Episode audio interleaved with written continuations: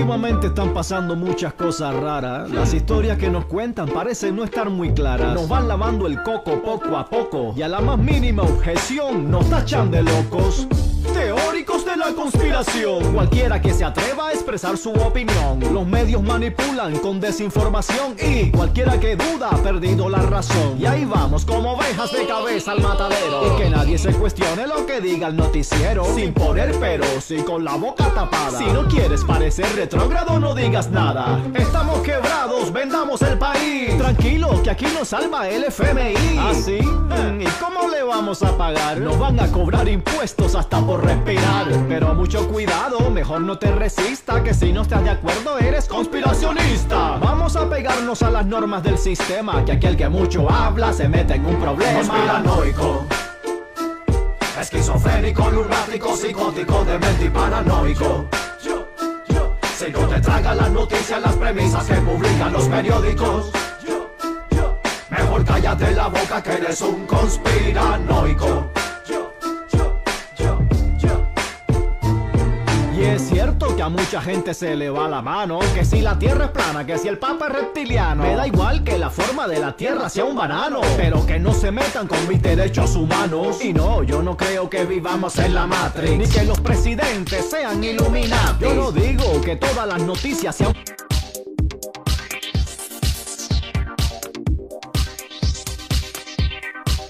Convertiremos a tus hijos, pasa poco a poco, silenciosamente y sutilmente, y apenas lo notarás.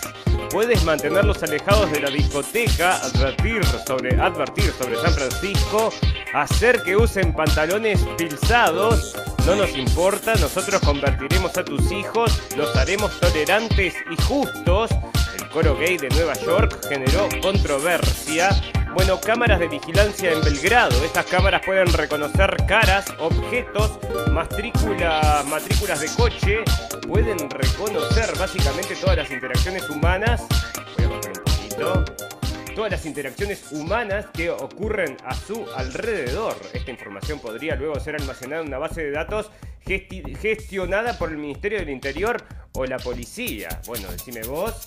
En nota principal, al menos 17 militares retirados colombianos se encuentran entre los sospechosos del magnicidio esta semana del presidente haitiano Jovenel Moise, muerto a tiros a primera hora del miércoles en su casa a mano de, lo que las autoridades extranjeras, eh, de, perdón, de la nación caribeña describieron como un grupo de asesinos extranjeros. Bueno, dígame, una cuarta parte de los ciudadanos creo cree que hay organizaciones secretas interviniendo en, los en las decisiones políticas y un tercio que las mascarillas son malas para la salud, según un estudio del Ministerio de Ciencia, que es muy interesante. En pandemia resulta que boicot Heineken es tendencia luego de que la marca de cerveza festejara la vacunación. En política, el presidente de Estados Unidos, Joe Biden, defiende la retirada de Estados Unidos de Afganistán en pleno avance talibán. En economía, el ministro alemán de Finanzas, Olaf Scholz, anunció este sábado que el G20 ha llegado a un acuerdo para respaldar el mecanismo de fiscalidad para multinacionales consensuado el primero de julio por la mayoría de países que forman parte del llamado marco inclusivo de la OCDE. Bueno, en sociedad, el niño, mira esto, ¿no? El niño migrante de 7 años que viajó solo para cruzar la temida frontera. Ando buscando un futuro, un futuro mejor, dice.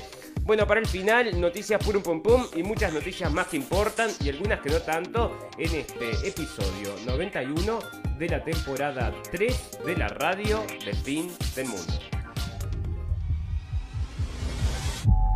Si está escuchando esta transmisión, busque refugio de inmediato. ¿Qué es? ¿Qué pasa? Si está escuchando esta transmisión, busque refugio ¡Dios mío, de John, inmediato. John! Busque refugio de inmediato. ¡Sujétate, Nathan! Busque refugio de inmediato. Busque refugio de inmediato.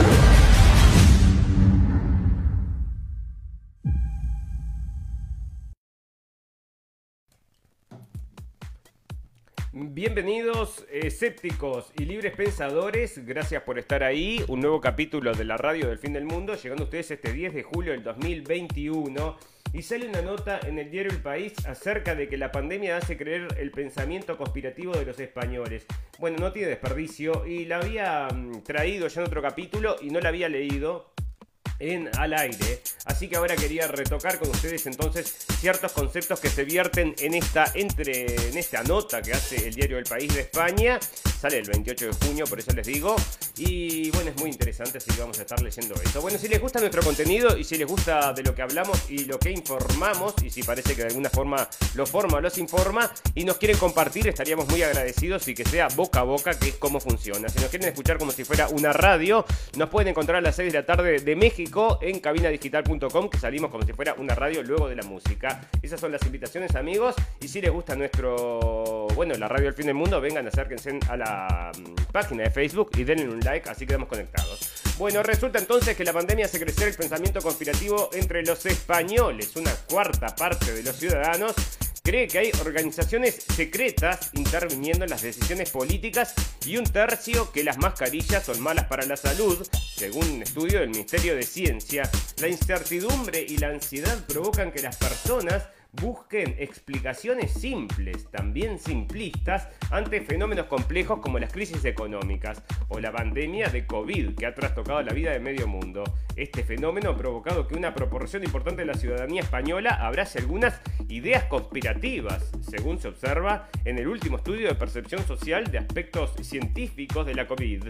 Bueno, José Lobrera, director científico de la encuesta, lo explicó así durante la presentación del trabajo. Ahora somos más conspiranoicos en general porque lo necesitamos, porque cuando pierdes el control sobre tu vida, tienes necesidad de respuestas alternativas. Bueno, en el estudio que se observa que existe un gran porcentaje, un porcentaje significativo de personas que confían en algunas teorías de la conspiración. Por ejemplo, uno, de cada cuatro españoles, el 25%, cree firmemente que existen organizaciones secretas que influyen mucho en las decisiones políticas frente al 17% que cree firmemente lo contrario. Además, y a pesar de los esfuerzos de divulgación, casi un tercio de la población española, 31%, está totalmente convencido de que las mascarillas son malas para la salud. Solo un 16% está en total desacuerdo.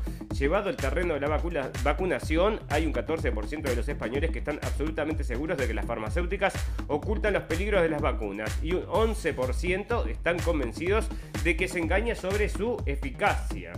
Bueno, ahora somos más conspiranoicos en general porque lo necesitamos bueno, porque es para explicar entonces cuando perdés el control de tu vida, eso es lo que están diciendo, y no que todos los datos que están saliendo nos lleven entonces a cuestionar todas esas cosas, es simplemente porque estás, es un ataque de pánico y tenés que ir a hablarlo entonces con tu psicólogo, no es que lo hayas pensado o repensado o qué te pasa. Bueno, esta mentalidad explica el estudio, está ligada sobre todo a la existencia de, de creencias conspirativas, como no por ejemplo, previas acerca de las vacunas, pero también por la desconfianza en las instituciones políticas y el hecho de haber experimentado dificultades por culpa de las medidas de contención de la pandemia.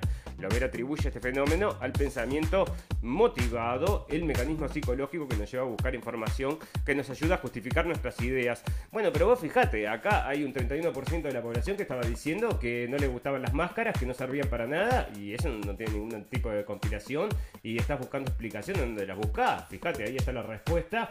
Decime vos, ¿no? Eh, y bueno, mucha gente entonces está, mm, bueno, la misma visión entonces que tenemos acá con muchas cosas, con respecto a muchas cosas, ya parece que se está abriendo esta percepción y mucha gente está tomando entonces como real, bueno, o por lo menos como una posibilidad, todas estas cosas, porque ahora están cayendo como obvias, cosas que antes no eran tan obvias y esto lleva a que la gente repiense todo lo demás y eso a nosotros nos gusta. Bueno, en España se confía en las vacunas, dice el vuelco desde el recelo a la masiva aceptación.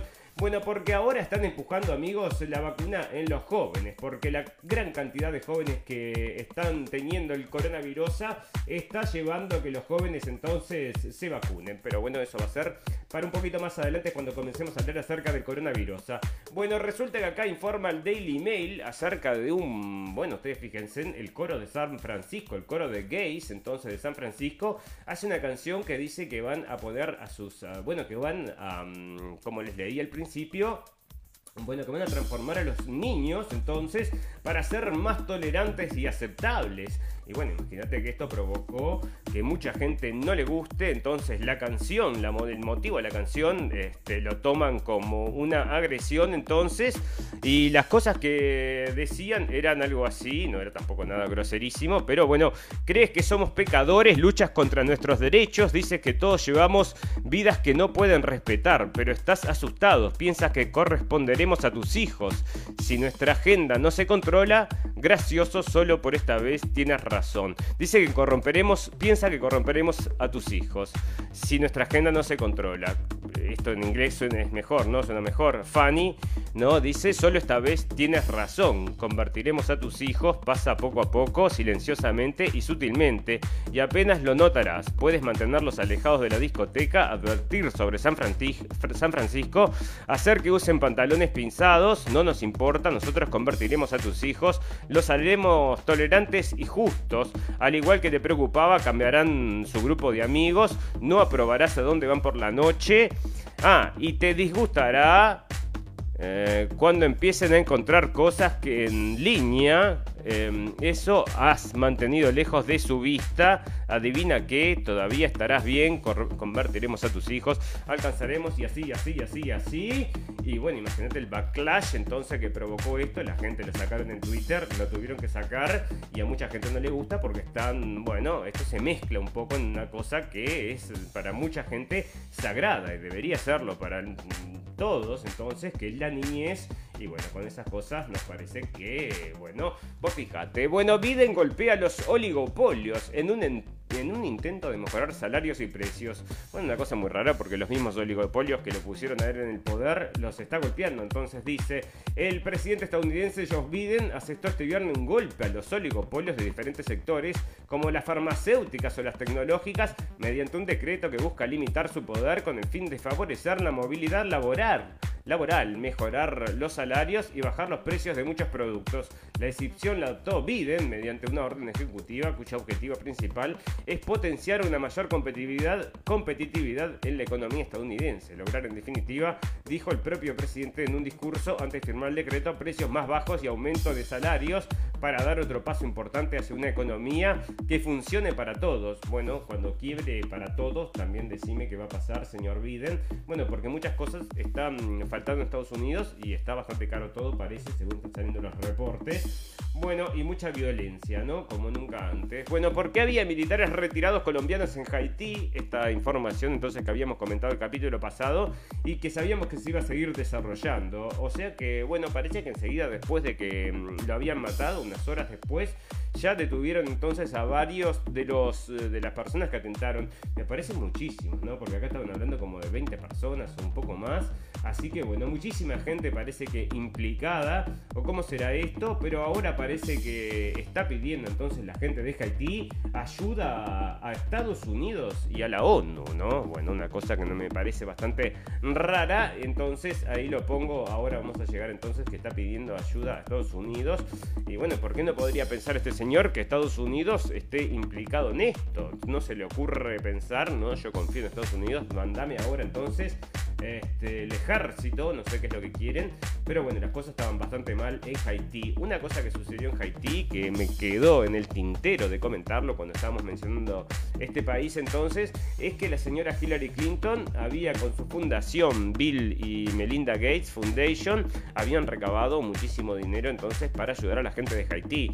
Y con ese dinero, millones y millones de dólares, no hicieron al final, no hicieron nada de valor entonces para los haitianos y mucha gente se pregunta qué pasó con ese dinero. Incluso el señor Trump se lo echó en cara cuando estaban entonces en el debate, en aquel momento que estaban debatiendo para que él saliera presidente luego. Así que bueno, vos fíjate, decía que mucha gente la detesta en Haití porque luego del terremoto había conseguido dinero y nunca se los dio. Bueno, así que ya ves, Fukushima se une a Tokio, bueno, porque lo tengo acá, si esto es, este, no es porque no van a haber público, ¿no? O sea, no hay público, señores, entonces, en las Olimpiadas. Bueno, el, el ejército afgano al borde del desastre. Los talibanes se hacen con los, con los blindados, artillería e incluso carros de combate, ¿no? Esto es lo que está pasando según comentan allá en Medio Oriente con el tema de Afganistán, ahora que se está eh, retirando el ejército de Estados Unidos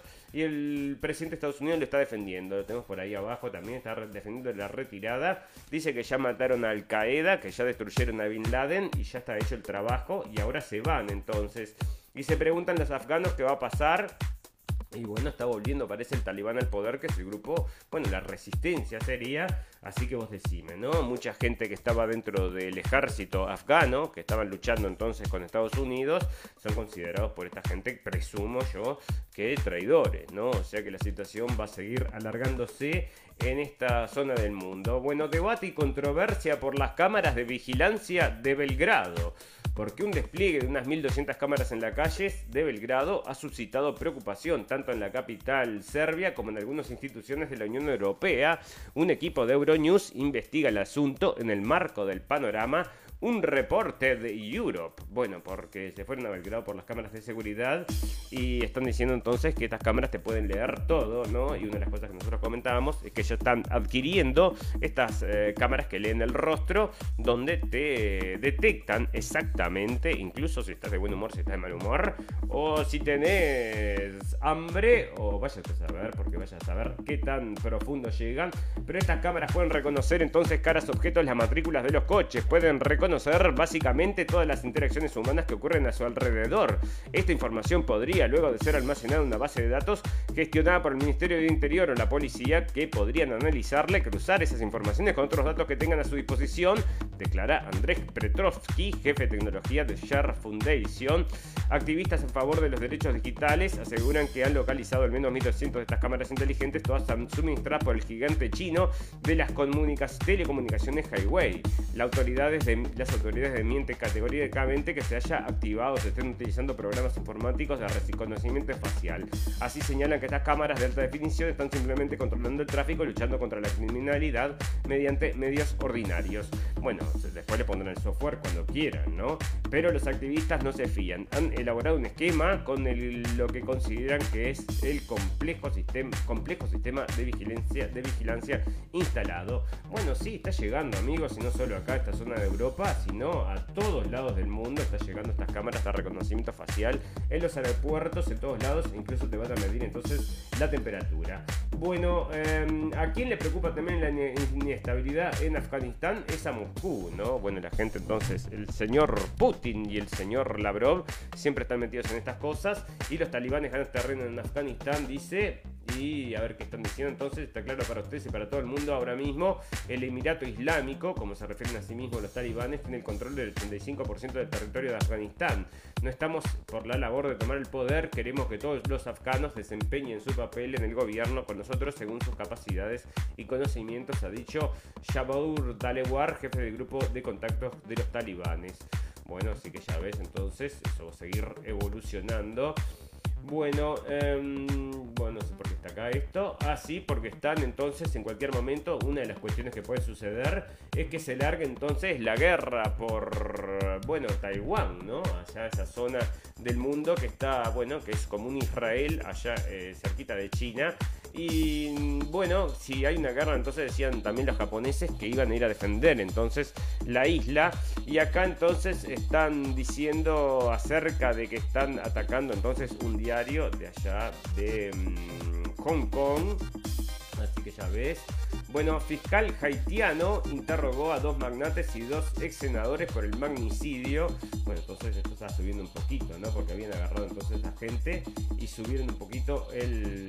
Bueno, fiscal haitiano convocó este viernes a declarar por el asesinato del presidente Jovenel Moisés a dos magnates, Ricard Boulos y Dimitre Borbe, y a los senadores opositores Youriri Latoré y Steven Benoit los cuatro conocidos opositores de, de Jovenel Moisés fueron convocados para el próximo lunes por el fiscal Bedford Claude del Tribunal de Primera Instancia de Puerto Príncipe. Poulos, dueño del conglomerado de empresas, y Borbe, cuya familia es dueña de la compañía de control del sector eléctrico, fueron acusados por el gobierno de Moisés de financiar las protestas que desestabilizaron el país desde 2018. El ex senador Steven Benoit ha puesto en tela de juicio la versión oficial sobre el magnicidio en varias entrevistas y ha sugerido que Moisés fue asesinado por su cuerpo de seguridad.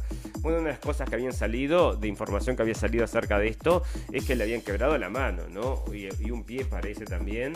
Así que bueno, esto va a seguir evolucionando. Bueno, Bolsonaro pone en duda las elecciones y desata polémica. Esto se los dije el capítulo pasado, amigos, porque lo trajimos de Brasil directamente y ya lo recogió entonces la prensa del exterior. Y bueno, cuando encontró esas palabras dichas por el señor Bolsonaro que se quiere perpetuar en el poder, bueno, el presidente brasileño Jair Bolsonaro afirmó, afirmó este viernes que las elecciones del 2022 en las que aspira a ser reelecto podrían no realizarse si no se autoriza el voto impreso, desatando severas advertencias del Congreso y de la justicia electoral sobre cualquier tentativa de impedir los comicios. No tengo miedo a las elecciones, entregó la, entrego a la banda presidencial a quien gane con un voto verificable y confiable, dijo Bolsonaro a seguidores frente al Palacio de la Alborada a su residencia, en su residencia en Brasilia. El mandatario de ultraderecha presiona para que el Congreso autorice el uso de papeletas impresas, además de las urnas electrónicas vigentes desde 19 1996. Con el sistema actual corremos el riesgo de no tener elecciones el año que viene. El futuro de ustedes está en juego, declaró calificando el presidente del Tribunal Supremo Electoral del juez José Luis Roberto Barroso de imbécil por oponerse al voto impreso. El jueves ya había dejado de planear amenazas sobre los comicios del año próximo al declarar o hacemos elecciones limpias o Brasil en Brasil o no habrá elecciones. Bueno, porque él sabe que se lo van a robar a estas elecciones, ¿no? O sea, si no la hacen entonces con el papelillo que me quede para después contabilizar que no me robes, no las hacemos. Y la gente dice, y acá lo tenemos también en otras notas, dicen todos los partidos políticos están en contra entonces de Bolsonaro porque confían en la... Bueno, escuchame, pero ¿qué problema hay entonces de poner un sistema que sea aún más confiable? No, no queremos nada que sea más confiable, ya basta con esta confiabilidad. Y bueno, es la misma confiabilidad que le daban entonces al señor Trump. Y vos fíjate que se siguen haciendo auditorías, tenemos también información hoy. Ucrania y OTAN realizan maniobras militares y esto está saliendo entonces ahora, pero de las maniobras militares que están ocurriendo ya hace unos días entonces en el Mar Negro y esto es lo que nosotros comentamos siempre que le están pinchando al oso porque lo están haciendo ahí al lado de Rusia y no les gusta nada. Las maniobras Ibris 2021 involucran a 30 buques de guerra y 40 aeronaves de países miembros de la OTAN y de Ucrania. Y bueno, estos son, bueno, ya ves no creo que se estén acercando demasiado porque si no comentarían algo. Bueno, em, resulta que esto pasó en Estados Unidos. Y vos fijate, ¿no? Resulta que se hizo viral esta noticia porque la señora va a un spa, parece, y se sienta en el spa con la hija y, aparece una persona desnuda, un hombre desnudo. Y parece que ese hombre no se sentía hombre, se sentía otra cosa, transexual. Entonces, em, bueno, se fue a quejar la mujer, ¿no? Y eso se hizo viral porque ella no quería entonces que su hijita estuviera expuesta a esas cosas. Y después hubo una bataola entonces que fue, ah, después se hubo un movimiento enfrente al spa para declarar que eso no era correcto y apareció Antifa entonces que terminó golpeando a esta gente, ¿no? Terminaron entonces agrediendo a la gente que estaba manifestándose en contra de estas cosas y bueno, viene Antifa estos grupos que ya les digo, ¿no? Cualquier cosa que mm, sea mala, están ahí para defenderlas estos grupos que, ya les digo amigos, no están auspiciados por nadie que quiera nada bueno. Bueno, fantástico, maravilloso. Resulta que otra cosa que estábamos comentando entonces acerca de el señor, el hijo de yo, del presidente Biden. ¿Cómo se llama este señor? Se me olvidé. Bueno, el señor del presidente, el presidente Biden y resulta que mm, Hunter Biden, entonces es el hijo del presidente Biden, y tiene entonces una... Bueno, hace arte. Entonces estaba exponiendo su arte en una galería de Nueva York y parece que vino una persona a vandalizarla. Porque estos son los eh, cuadros que comentábamos el otro día que vendía este hombre por 500 mil dólares los cuadros y no tenía que decir quién era que les compraba los cuadros. O sea que esto de venta de influencia, en, bueno, disfrazado entonces en arte, así que vos fijate. Bueno, El Salvador, Bukele autoriza autorizas vacunación contra el COVID de todos los mayores de 18 años. El último viernes el presidente de Salvador, Nayib Bukele, y ya vamos a pasar entonces directamente entonces a hablar del coronavirus. Pero ¿por qué traigo esto? Porque fíjate, mientras en el mundo están vacunando a los niños, acá recién están autorizando entonces a todos los mayores de 18 años. A nosotros nos gusta este hombre. Ya te digo Bueno, y acá está lo que te comentaba, ¿no? Ocho partidos defienden el sistema electoral entre las críticas de Bolsonaro, porque no hay nada que desconfiar, ya te digo. Bueno, fantástico, maravilloso. Vamos a tener que pasar ya a hablar de esta cosa que nos acosa, que nos tiene en vilo y hay una novedad, amigos, una novedad y es la variante Delta. No deben haber escuchado nunca acerca de esta variante, que es una variante que salió de la India, le cambiaron el nombre y ahora están llegando todos los nombres entonces nuevos para retocar, entonces hacer un relanzamiento del coronavirus que va a estar hasta el 2023 como teníamos en la tapa. Bueno, entre otras cosas, no puede ir público a ver entonces las Olimpiadas por el coronavirus, así que va a ser una Olimpiada muy aburrida sin público. Guatemala recibe de Estados Unidos una donación de un millón y medio de dosis de Moderna. Bueno, fantástico, maravilloso, fíjate vos. Siempre haciendo cosas buenas Estados Unidos por los países ajenos. Bueno, COVID-19, porque España está experimentando un nuevo pico de contagios. En las últimas semanas se han producido un enorme resurgimiento de los casos de coronavirus en España jóvenes son los más afectados. Bueno, a pesar de la campaña de vacunación relativamente exitosa en el contexto de otros países europeos, España se acerca al 50% de la población totalmente vacunada. Otros factores han conspirado para que el número de nuevos casos se, nuevos casos se dispare. Bueno, conspirado, una teoría de la conspiración tiene ahí. El primero y más importante fue la relajación prematura y peligrosa de las medidas de prevención de la infección en mayo, según Daniel López Acuña, exdirector de Acción Sanitaria en Situaciones de Crisis de la Organización Mundial de la Salud. Bueno, traen a cualquiera ahí, decime vos qué hacía, yo limpiaba ya el baño, bueno, vení para acá y dame una nota. Y bueno, entonces, este, bueno, mucha, muchos jóvenes vacunados, nunca había pasado, pero ahora están todos, perdón, vacunados, no contagiados, y hay que vacunarlos a todos, entonces los jóvenes se llevan la peor parte de los casos de coronavirus, entonces, este, bueno, ya ves, ¿no? Y están comunicando entonces que los jóvenes eh, también estaban, de ver, por acá tenemos entonces, que había también jóvenes ahora hospitalizados, bueno, yo a llegar a eso, yo no sé si me pregunto, ¿no? Si no es una consecuencia directa de esto y de los, vamos a ver, el conteo minuto a minuto de cuántas vacunas se vienen dando en el mundo, amigos. O sea que minuto a minuto se pinchó allá uno y ya lo están poniendo acá entonces en el contador de vacunas que el destino son 7 mil billones, ¿no? 7 mil millones de, de, personas vacunadas y ya van 3,39. Así que fíjate que vienen rapidito, rapidito vacunando a todo el mundo. Y uno que está festejando entonces la vacunación ha sido la empresa Heineken que resulta entonces que se hizo viral en Twitter un hashtag que es eh, Heineken, y fíjate, ¿no? Sale de Bloomberg, porque había festejado entonces la vacunación y mm, bueno, viste, saluda a los vacunados, eh, tiempo de juntarnos entonces. Y parece que tuvo un backlash enorme, hizo un comercial y todo, fíjate vos. Y bueno, no le gusta a la gente entonces, y ahora están llamando para que nadie se compre la vacuna, la cerveza Heineken. Y bueno, ahora van a tomar qué? Corona, dígame usted.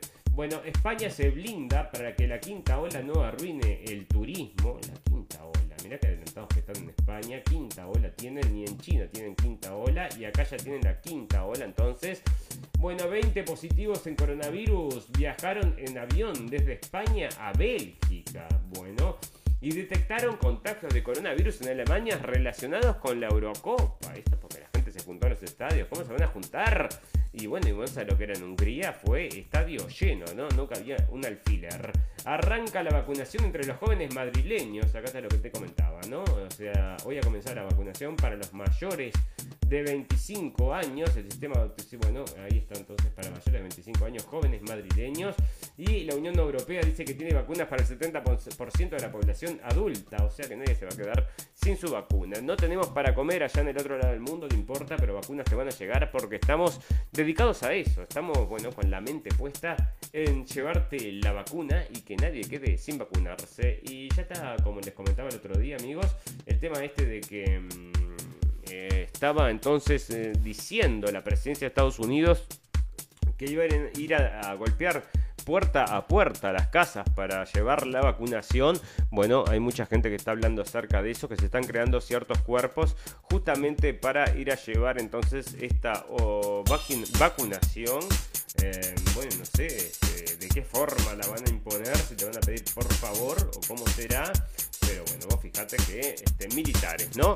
Bueno, el mundo como conjunto no superará el coronavirus hasta el 2023. Bueno, si vos esperabas otra cosa, lamento desilusionarte. Acá están diciendo entonces que hasta el 2023 no vamos a parar de tener coronavirus. El jefe de la diplomacia de la Unión Europea, Joseph Borrell, declaró este sábado durante un foro regional en la ciudad croata de Dubrovnik que tras un año y medio de la pandemia por COVID Europa ya sale del túnel, pero que la situación es todavía difícil en Sudamérica, África e India. El mundo como conjunto no superará el coronavirus hasta el año 2023. Ante nosotros está una larga lucha contra la pandemia, dijo Borrell, según la televisión pública croata HRT. Bueno, ahí está entonces, hasta el 2023 dicen estos. Y bueno, también lo decía Bill Gates. O sea, todos coinciden, todos coinciden. Lo que otro que decía Bill Gates es que no hay que comer vaquitas. Ahí salen los políticos españoles a no decir que no hay que comer vaquitas. Ah, después sale a decir del calentamiento global y estos salen con el calentamiento global y todos siguiéndole entonces las migajitas de pan que tira el señor Bill Gates como si fuera Hansel y Gretel y que estuvieran siguiendo los pedacitos de pan para llegar a la casa. Bueno, una cosa así. Estados Unidos destacan, detectan casos de Nilo Occidental, el virus capaz de paralizar a las personas. Bueno, así que fíjate, está llegando otro, otra pandemia entonces. Y bueno, muchas noticias de coronavirus como siempre, eh, pero a ver si alguna interesante, interesante. Pfizer BioNTech dice que la tercera dosis de la vacuna contra el COVID-19 podría neutralizar al virus entre 5 y 10 veces más. Bueno, ¿por qué 5 y 10 y no 10 y 20 o 20 y 30 o 30 y 40? Total, si vas a decir algo, porque podría, podría, podría y podría pasar muchas cosas, ¿no? Podría ser, bueno, vos fijate y parece entonces que las personas que no se vacunan, que las personas que no se vacunan, entonces son las... Em, estos son las fábricas de las variantes, dice un experto. Y esto está saliendo entonces de cnn.com. Así que vos decime, ¿no? Te están diciendo que la gente que no está vacunada y en todos lados están trayendo esa información, toda la cantidad de gente que está yendo a los hospitales a morir en los hospitales, son gente que no estaban vacunadas. Entonces ahí te traen esta información que si no estás vacunado vas a terminar muriendo en el hospital. Así es, la, te lo trae la prensa así. Eh, de los 98% de las personas que murieron en este fin de semana, no Gracias. Bueno, entonces ahí estamos con... Para, que vuelvo para atrás entonces. Porque estamos hablando acerca de esto entonces. ¿Qué tenemos entonces? No, acá estamos. Que las personas entonces no vacunadas van a ser eh, las fábricas de las variantes. Así que vos decime. Y bueno, era lo que yo les decía, amigos, que nos van a tener, nos van a poner la culpa a la gente que no se quiere vacunar. Y te van a decir que esta es la gente entonces que... My husband and I are at the beach, we're just packing the car. Che, te ponen las cosas así a prepo, ¿no? Bueno, em, como otras muchas cosas que también te ponen a prepo, y entre otras es esta información del coronavirus todo el día saliendo todo el tiempo, amigos porque lo tenemos que traer acá porque es relevante, porque es relevante socialmente, no mm, en materia de salud. Fantástico, maravilloso. Vamos a agradecerle a toda la gente que nos está escuchando en vivo y en directo y a toda la gente que nos va a escuchar luego en diferido. Tenemos un botón en nuestra página de Facebook que lo lleva a nuestra página de internet y ahí tienen entonces también los videos y los podcasts, si nos quieren bajar para llevarlos en su teléfono. Y si nos quieren escuchar como si fuéramos una radio, salimos a las 6 de la tarde de México, lunes, perdón, martes, jueves y sábado a las 6 de la tarde de México. Ahora vamos a hacer una pausa, ¿eh? ya a partir de la semana que viene ya estamos preparando todo entonces y vamos a hacer una pausa y después volveremos renovados. Vamos a ir a tomar vitamina D por ahí, mucha vitamina D para protegernos contra este coronavirus terrible que nos está atacando a todos. Bueno, fantástico, maravilloso. Vamos a hacer una pequeña pausa de un minuto y ya volvemos. Les dije que no me pueden escuchar en cabina digital, ¿no? Sí, eso sí, le dije, no sea cosa que me olvide. Bueno, fantástico, maravilloso. Una pausa de un minuto y volvemos enseguida para hacer el popurrí de noticias del día de hoy.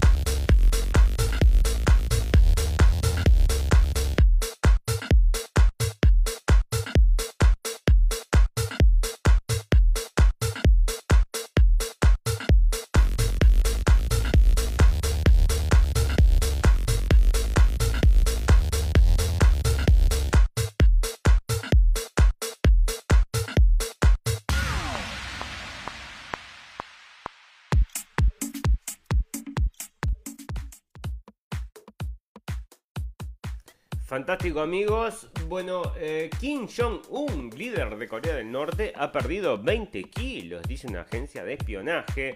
El, líder de Corea del Norte, Kim Jong-un, ha perdido alrededor de 20 kilogramos de peso, pero hasta ahora todos los indicios indican que no hay problemas de salud importantes que le afectan, afirmó la agencia de espionaje de Seúl.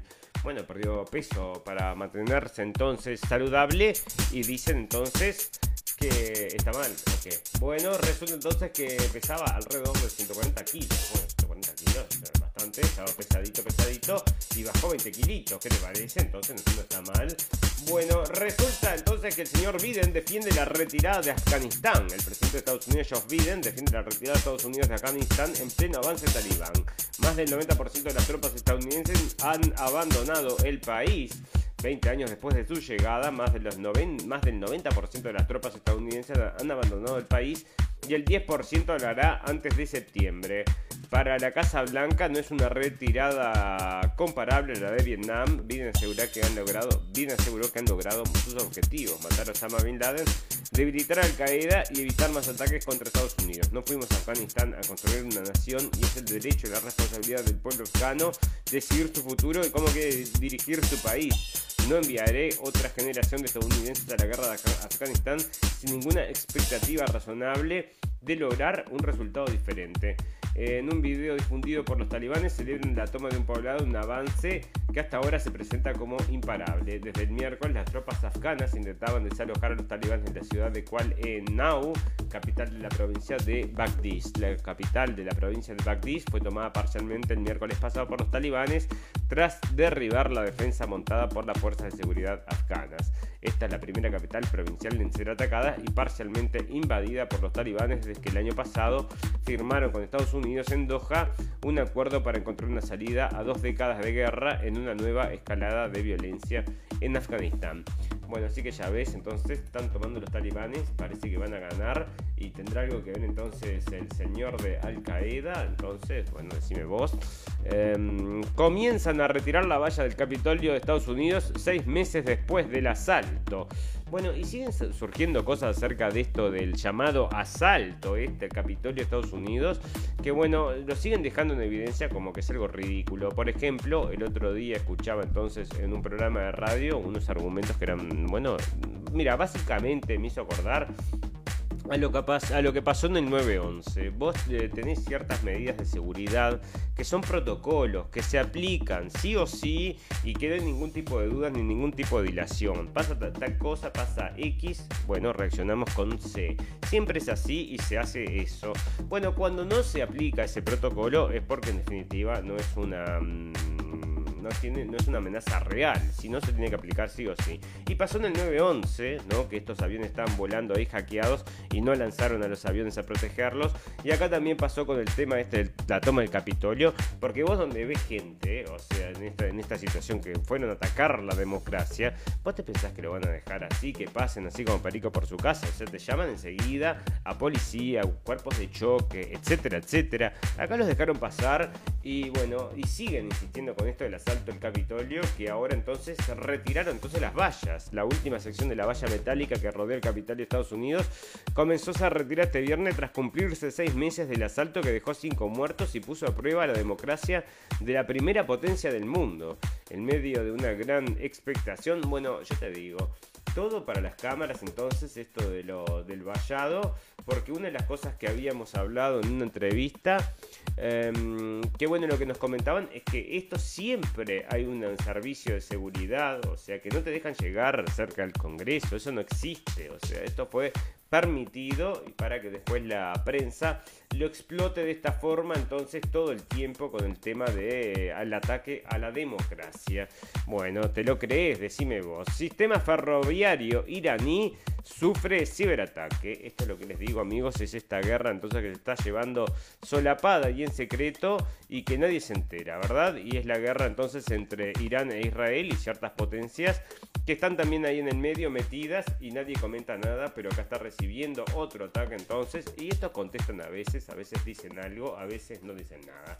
Bueno, fantástico, maravilloso. Fue como una guerra. Policía toma barriada de Caracas tras intensa balacera con criminales. Bueno, vos fíjate que una de las cosas que están sucediendo, que es que, bueno, es que estos policías, estaba leyendo, que estos este, militares que habían atacado entonces en Haití, bueno, resulta que son excelentes eh, militares de un entrenamiento excelente, a eso me quiero referir. Bueno, que tienen un muy buen entrenamiento en Colombia, que los entrenan entonces también los, el ejército de Estados Unidos, una extensión básicamente. Y bueno, entonces después se van a trabajar por ahí de mm, mercenarios y decime vos, ¿no? Este, y acá están entonces aprendiendo cómo se hace. La policía toma una barrera de Caracas tras intensa balacera con criminales.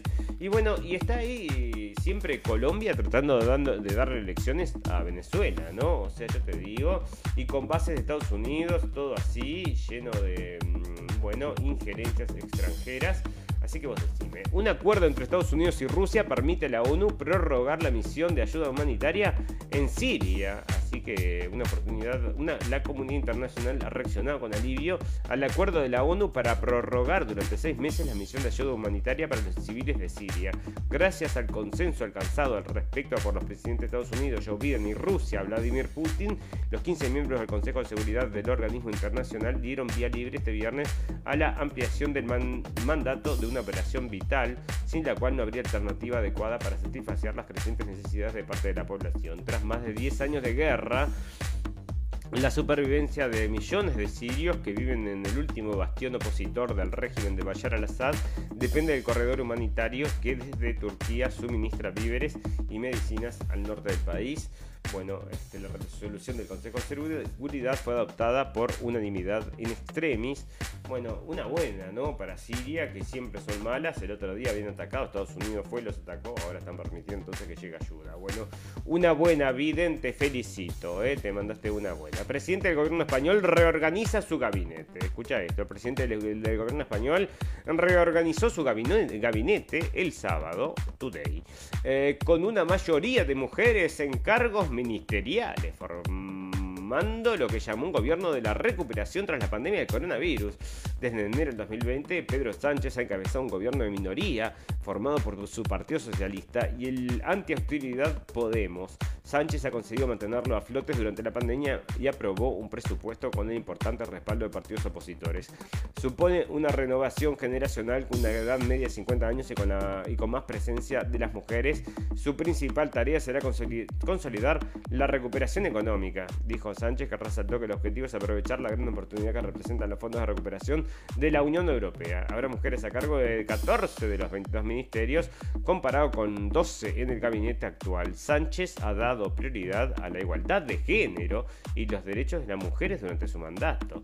Entonces, bueno, tiene que ser igualitario. No, ahora está, mira, ahora está 14 de los 22 ministerios son de mujeres, hay mayoría de mujeres, entonces ahora ya no es el dominio del proletariado, sino que ahora hay que empezar a luchar contra el matriarcado. Vos fíjate, ¿no? Empezamos a luchar de ahora en adelante entonces contra el matriarcado en España que está dominando el mundo y es el que nos oprime, ¿no? Así que bueno, Biden entonces va a gastar 900 millones en las vacunas de COVID, o sea, todos los fondos de COVID, para poner casas para mm, niños inmigrantes. Se están informando acá en una cadena estadounidense. Así que ya ves, bueno, todas estas cosas que nos informan en los informativos comunes y corrientes. Bueno, vamos entonces a pasar a hablar un poquito de sociedad, porque si no, sí, ya estamos ahí. Bueno, el mexicano de Buchenwald, un relato de supervivencia en el holocausto nazi. Resulta que este muchacho, entonces, nacido en México, crea una novela y bueno, yo la voy a leer sin hacer ningún tipo de comentario porque mira, el campo de concentración nazi Buchenwald en Alemania es el escenario donde convergen dos hombres recluidos en 1944 durante la Segunda Guerra Mundial y cuya historia, basada en hechos reales, recupera el periodista mexicano Julio Godínez en su primer libro. En el mexicano de Buchenwald, Godínez, Ciudad de México 1980, rescata las historias de José Luis Salazar y Juan Rodrigo del Fierro uno de ellos con raíces mexicanas, quienes en 1944 llevaron a las instalaciones de este campo de concentración donde habían prisioneros, prisioneros de más de 30 nacionalidades distintas. Son dos historias reales, dos mexicanos que llegan a este campo de concentración en 1944, pero los diálogos, lo que les ocurre a ellos es ficción, explica Godínez este sábado en entrevista con F. A través de su primer libro, el escritor mexicano relata la historia de esperanza y lucha de los hombres que atestiguaron y vivieron en carne propia dolorosas impactantes escenas del holocausto, del holocausto nazi. Entre sus páginas describe, por ejemplo, a un niño rubio apedreando el vagón de mercancías donde viajaban hacinados los prisioneros con rumbo a Buchenwald, la escena de un hombre que intenta atravesar una valla electrificada para escapar y muere o los trozos de piel humana listos para ser objetos. Bueno, resulta, y bueno, entonces vos decime, ¿no? El tipo te dice acá al principio, te lo trae mcn.com, ¿no? O sea que esta publicidad va a ser un libro. Y te dicen que se basan dos tipos que existen, pero todo lo demás es irreal porque es ficción. Y acá te empieza a contar entonces las cosas del libro y nosotros que tenemos que entender que es ficción, porque ¿qué vamos a entender si nos lo dijo antes? Así que vos fíjate, ¿no? Este, bueno, es ficción, dice él. Este, bueno, Charlottesville retira la estatua confederada que inspiró una marcha supremacista. La ciudad de Charlottesville retiró finalmente este sábado la polémica estatua del general confederado Robert Lee, casi cuatro años después de que sirviese de inspiración para una violenta manifestación de supremacistas blancos que dejó una persona fallecida. La grúa levantó la estatua de un pedestal en un parque del centro de la ciudad a primera hora de la mañana. La retirada es un pequeño paso para acercarnos al objetivo de ayuda a Charlottesville, Virginia y Estados Unidos a encarar su pecado de estar dispuestos a destruir a los afroamericanos para lograr beneficios económicos, dijo Nikuya Walker, la alcaldesa de la ciudad, mientras la estatua era trasladada a un recinto municipal, según recogen los medios locales. Bueno, muchos tiroteos, muchas muertes de violencia y bueno, a la par entonces la destrucción de la cultura. Así que vos fijate, ¿no? Eh, bueno, yo no sé este tipo, ¿no? Digo, pero ¿qué cambiás vos sacando? Ay, no, ya no está más la estatua del... Bueno, las detenciones de migrantes que cruzan la frontera son cinco veces más altas que el año pasado, en las horas previas al amanecer de un día lluvioso de la semana. Bueno, para que tengo una de un niño, ¿dónde está esta? Un niño de 7 años, el padre le paga, acá está, el niño migrante de 7 años que viajó solo para cruzar temida frontera, ando buscando un futuro mejor. Su periplo recuerda la historia de... Viajó con el consentimiento de su padre, quien le pagó a un coyote traficantes de ilegales de Centroamérica y México para llevarlos a territorio estadounidense desde El Salvador. Un reportero de la cadena Univision encontró al menor cuando este no tenía idea que había llegado a ser estadounidense. Entonces, ¿sabías que, que cruzando el río llegó a Estados Unidos? Le preguntó el comunicador, que estaba en Roma, Texas, y lo vio, eh, descender de una embarcación que navegó en las temidas aguas del río Bravo. No sabía, le respondió el inocente David, quien aún no sabía dónde estaba y qué lo esperaba. Sin embargo, con la verdad por delante, esa que caracteriza a los niños, comentó ante las cámaras parte de su historia, entre estos detalles que no tenía mamá. Yo no sé nada de ella, ella me abandonó a los 11 meses. Eso es lo que me ha contado mi papá, revela con la tristeza que significa saber esa información a tan corta edad. David asegura que su padre le dio consejos para aplicarlos en el viaje hacia Texas, que fuera educado, que fuera valiente, que no tuviera miedo. Yo le seguí los consejos a él, revela al niño. Bueno, lo manda con 7 años entonces a cruzar la frontera, le paga los coyotes y lo manda entonces a Estados Unidos. Bueno, dime vos, entonces yo te digo otra de las cosas como, ¿no? Bueno, eh, Harry Reid, la promesa de la moda del género fluido, entonces está saliendo acá en Playground y parece entonces que se viene la promesa de la moda del género fluido. ¿Y qué significa entonces eh, género fluido? Que va a poder usar entonces ropa de todos los colores y para todos los sesos. Bueno, decime vos, ¿no? Este, el diseñador es el responsable. Harry Reid es un diseñador de género fluido que no entiende de etiquetas ni de imposiciones sociales. Celebrities como Solange, Alessandro Michele o Ezra Miller han llevado sus diseños, pero su gran musa es y siempre será Harry Styles, embajador de la nueva masculinidad y primer personaje público en apostar por su ropa. Em, bueno, entonces ahí está el nuevo que, sea género fluido. Bueno, a nadie le importa, pero ahí lo trae entonces porque es género fluido. Bueno, fantástico, maravilloso. Vamos a empezar a redondear todo esto porque ya estamos ahí, ahí. Bueno, sociedad, entonces, eh, muchas cosas de sociedad, pero vamos a pasar entonces ya a hablar de. ¿Tenemos algo de economía? Me parece que sí. Vide golpea, Vide golpea los oligopolios. Este, sí, Vide golpea los oligopolios, pero había otra cosa más. Acá está. El G20 aprueba los impuestos, el impuesto global a las multinacionales. El micro alemán, esto ya lo leímos, ¿no? ¿O no? Sí, pero mm, para tener algo más entonces, el G20 respalda el sistema de fiscalidad global de un 15% para las multinacionales Bueno, todo lo mismo entonces. Este, y la crisis de los microchips puede alargarse hasta el 2022 y están invirtiendo entonces en hacer los microchips que parece que va a ser como el Bitcoin del futuro. Fantástico, maravilloso. Entonces, naturaleza. Un médico ruso abre puertas y paga en los comercios con sus chips implantados en las manos. Bueno, un sueño hecho realidad, amigo. Me imagino que tú querrás pasar de mm, entonces una persona sin tener chips a tener chips porque acá lo están trayendo como una cosa super cool y lo está haciendo este médico ruso, entonces se implantó un chip y esto, bueno, lo comiendo todo el tiempo. Cuba hace frente a la crisis económica reimpulsando la producción de carbón vegetal. En lo profundo de la selva de Cuba, los campesinos han devuelto a la vida de antiguo oficio, la producción de carbón vegetal, con los mismos métodos y utensilios que sus ancestros. Esta vez una conciencia medioambiental, ya que dicen plantar un árbol por cada uno que talan. Los carboneros de la Ciénaga de Zapata, que es el mayor humedal del Caribe, son famosos después de que Fidel Castro pasara pasara con ello su primer fin de año tras el triunfo de la Revolución de 1959. En las imágenes de la época se ve al líder cubano compartiendo la charla y comida con los carboneros y sus familias para expresarles su apoyo durante su viaje a la zona conocida por sus cocodrilos y entonces la más pobre del país. Pero con el paso de los años, la tradición del carbón se perdió en esa región. Bueno, este, y ahora están haciendo carbón y eso es este, amable con el medio ambiente o no. Las ballenas, una historia tan grande como el mundo. La serie documental Los secretos de las ballenas argumenta que estos gigantes del mar sobreviven gracias a su capacidad para, crear una cultura que pasa de madres a hijos, ¿no? La cultura y la lengua son dos características que se asocian con la humanidad sin embargo, la tesis de la serie documental de National Geographic para Disney Plus, Los secretos de las ballenas, es rotunda. Tres años de rodaje revelan una verdad extraordinaria. Las ballenas tienen una cultura, sostiene la narradora, la actriz Sigourney Weaver. Producida por James Cameron, la serie de cuatro episodios, episodios relata el seguimiento de que el fotógrafo especializado en vida submarina Brian Skerry hace de cuatro especies: orcas, ballenas jorobadas, belugas y cachalotes tras verlos, resulta muy difícil negar que los cetáceos manejan formas de comunicación propia y subsisten gracias a tradiciones compartidas por las diferentes manadas que se pasan de madres a hijos. Bueno, así que ya ves, entonces cultura de la ballena. Y bueno, entonces hay que respetar la cultura de la ballena. Entonces, sí, la de la ballena hay que respetarla. Bueno, fantástico, maravilloso. Vamos a empezar ya a redondear.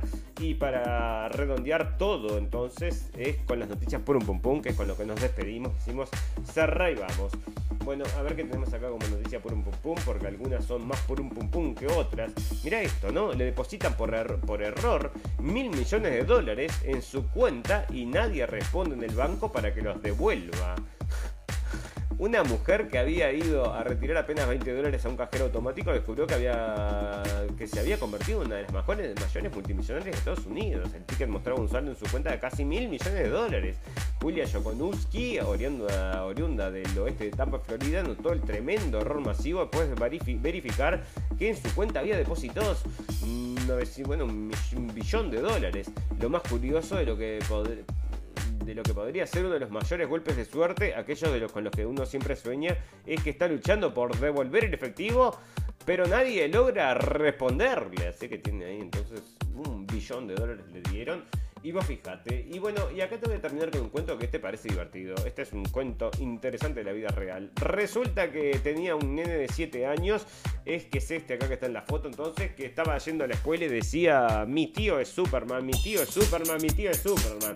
Pero nene, no digas que tu tío es Superman, dale, no digas que tu tío es Superman, cortala, tu tío no es Superman, estás loquito. Bueno, parece que lo trataban como un loquito porque decía que su tío era Superman. Entonces tanto rompió, tanto rompió y parece que tanto le rompió la gente a él que dijo, tío, acompáñame y te llevo a la escuela para mostrarles que vos sos Superman. Y bueno, trajo al actor efectivamente que hace de Superman a la escuela para mostrarles que tenía razón y le tuvieron que pedir disculpa. Entonces mi tío es Superman, le dijo a sus compañeros y al día siguiente fue con Henry Cavill al colegio. Bueno, yo había leído una historia más larga acerca de esto. Resulta entonces que lo habían, estaban haciendo bullying porque decía que entonces el tío era Superman y al final llegó el tío y terminó siendo Superman. Así que aplicó ahí el chiquito Y así que bueno, que aprendan entonces, que no se metan con Supermancito. Fantástico, maravilloso. Vamos a agradecerle a toda la gente que nos escucha en vivo y en directo, de toda la gente que nos va a escuchar luego en diferido. Tenemos un botón en nuestra página de Facebook que lo lleva a nuestra página de internet donde tienen los eh, videos, tienen también los podcasts y si nos quieren escuchar como si fuera una radio, nos pueden encontrar en cabina digital a las 6 de la tarde, martes, jueves y sábados que bueno, estamos terminando con esta serie y luego vamos a, comenzar entonces a partir de agosto de vuelta. Fantástico, maravilloso. Amigos, ustedes saben que todas las cosas buenas tienen un final, pero todas las cosas malas también. Solo me resta mmm, agradecerles la atención, desearles salud y felicidad y recordarles que lo escucharon primero en la radio del fin del mundo. Hasta el martes amigos. Chau, chau, chau y gracias por la atención. Chao.